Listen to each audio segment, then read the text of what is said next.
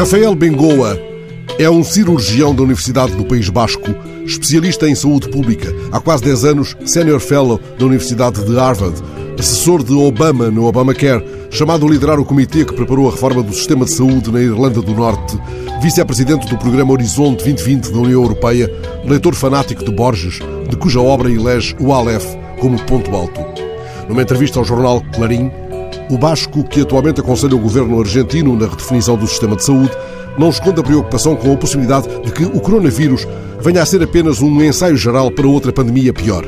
O aviso de Bengoa: preparemos-nos para o tsunami de doenças crónicas que se aproxima. O olhar de Bengoa parece abarcar o mundo a partir da cave de uma casa argentina saída da novela fantástica de Borges. Mas ele não se perde nas assoalhadas da grande casa do nosso medo global. Nasceu na Venezuela, onde o pai, um famoso nutricionista, se tinha refugiado durante a Guerra Civil Espanhola. Não ficou muito tempo em Caracas, viveu nos Estados Unidos, na Dinamarca, na Suíça e, claro, em Espanha. Costuma dizer que ele e o pai estiveram 35 anos na OMS. Conhece por dentro a organização. Quando lhe é pedida uma avaliação do papel da OMS no combate à pandemia, usa a imagem do queijo suíço tantos os muros de contenção que se foram rompendo na sua intervenção mais recente. A OMS, afirma Rafael Bengoa, viu ser-lhe paulatinamente vedada a possibilidade de ter um papel forte em casos de pandemia já desde o SARS-1.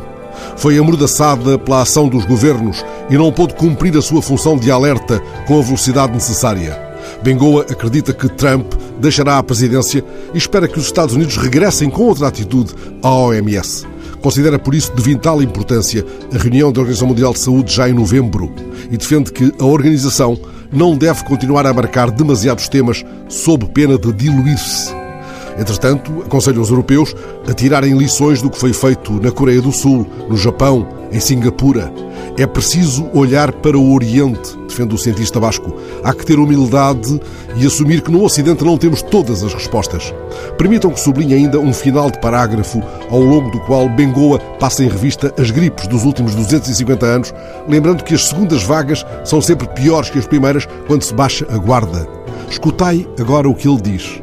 Oxalá neste segundo confinamento entendamos o que não entendemos no primeiro, evitando uma terceira vaga. Atravessemos, pois, novembro, confiando em que na cave de uma certa casa da Rua Garay, Rafael Gamboa descobriu o Aleph, um dos pontos do espaço que contém todos os pontos, todos os lugares da Terra. Acautelando, é claro, todavia, que, como lembrava Borges no fim do conto, a nossa mente é porosa para o esquecimento, como um queijo suíço.